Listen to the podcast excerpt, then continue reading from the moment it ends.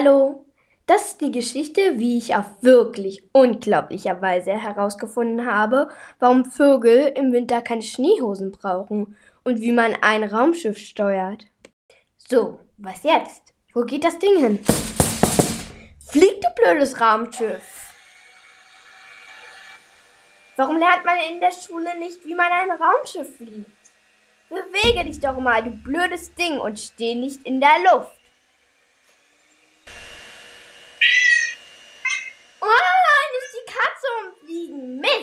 Flieg zum Fenster raus, du blödes Schiff.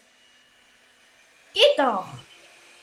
Aber von Anfang an, ich bin Caro. Ich wohne mit meiner Familie in einer gelben Zauberbäckerei, wo es immer nach meinen frischen Zauberkuchen riecht. Willst du wissen, warum es eine Zauberbäckerei ist? Unsere Küche putzt sich nach dem Backen von ganz allein. Die klebrigen Teigreste schmelzen wie Schnee in der Sonne und weg sind sie.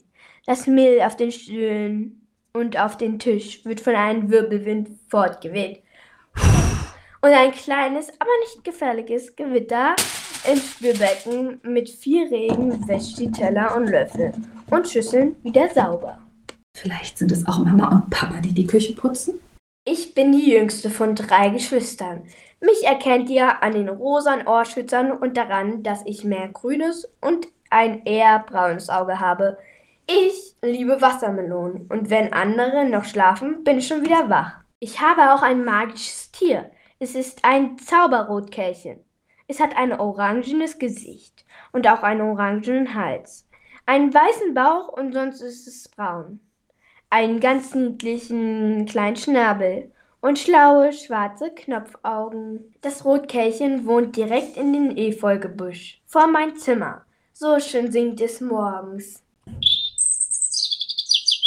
Wenn ich im Garten etwas ernte, hüpft es neben mir her und pickt sich kleine Würmer. Es hat keine Angst vor mir. Winter ist meine Lieblingsjahreszeit.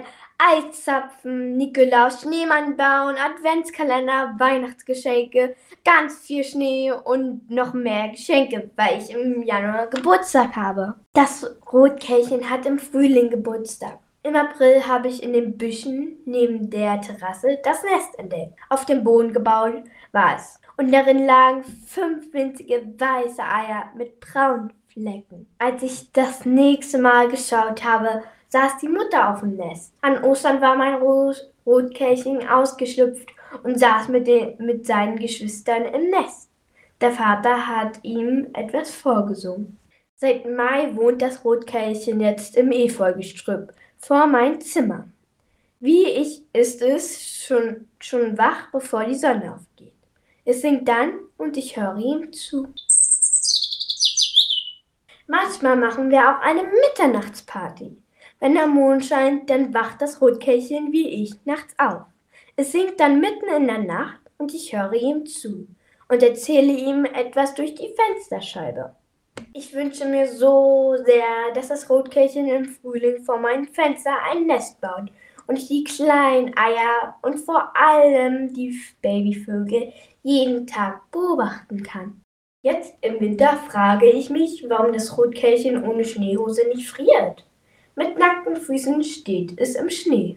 Caroline, das ist mein Raumschiff. Es ist ganz neu, sehr empfindlich und kann wirklich fliegen. Ich möchte nicht, dass du es anfasst.